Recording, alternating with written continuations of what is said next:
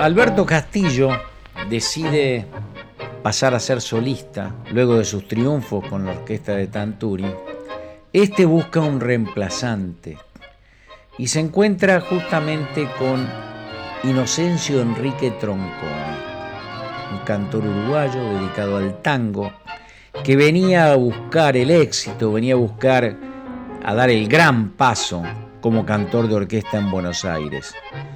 Enrique Campos tenía la intención de actuar con la orquesta de Antonio Rodió, pero se encuentra con Ricardo Tanturi, que lo conocía, sabía de sus cualidades artísticas y no incorpora a la orquesta Los Indios. Campos tenía un estilo más melancólico y menos estridente que Castillo, sumado a una perfecta afinación.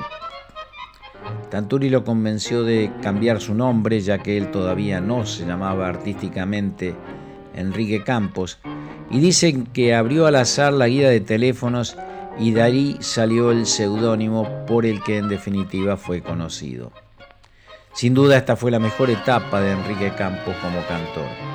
Debutó en Radio El Mundo, el 4 de agosto del 43 grabó sus primeros temas y hizo creaciones únicas como por ejemplo El sueño del pibe, un tango asociado a la pasión del fútbol que fue sin ninguna duda uno de los mayores éxitos de la radio y de la discografía de la década del 40. ¿Lo escuchamos?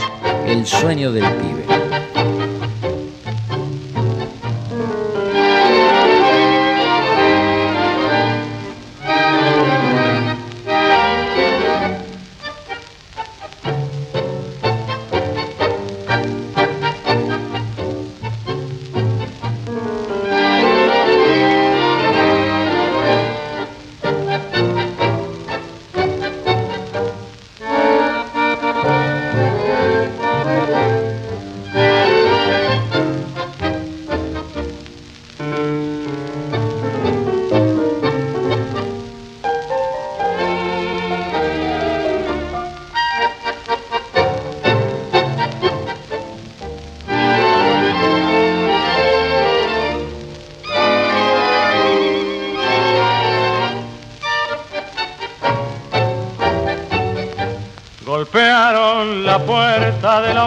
Casa, la voz del cartero muy clara se oyó y el pibe corriendo con todas sus ansias.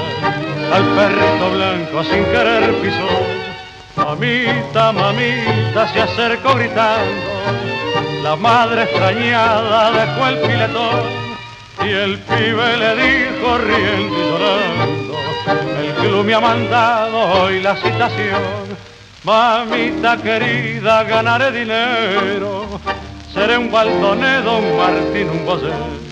Dicen los muchachos de oeste argentino que tengo más tiro que el gran Bernabé.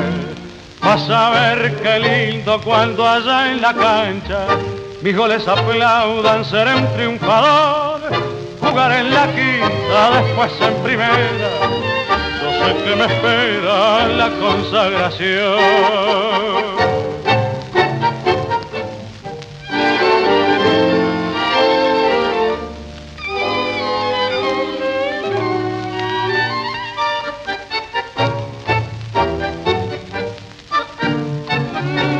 Dormí el muchacho y tuvo esa noche el sueño más lindo que pudo tener.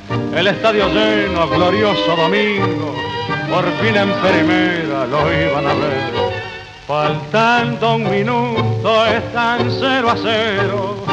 Tomó la pelota sereno en su acción, gambeteando a todos enfrentó al arquero y con fuerte tiro quebró el marcador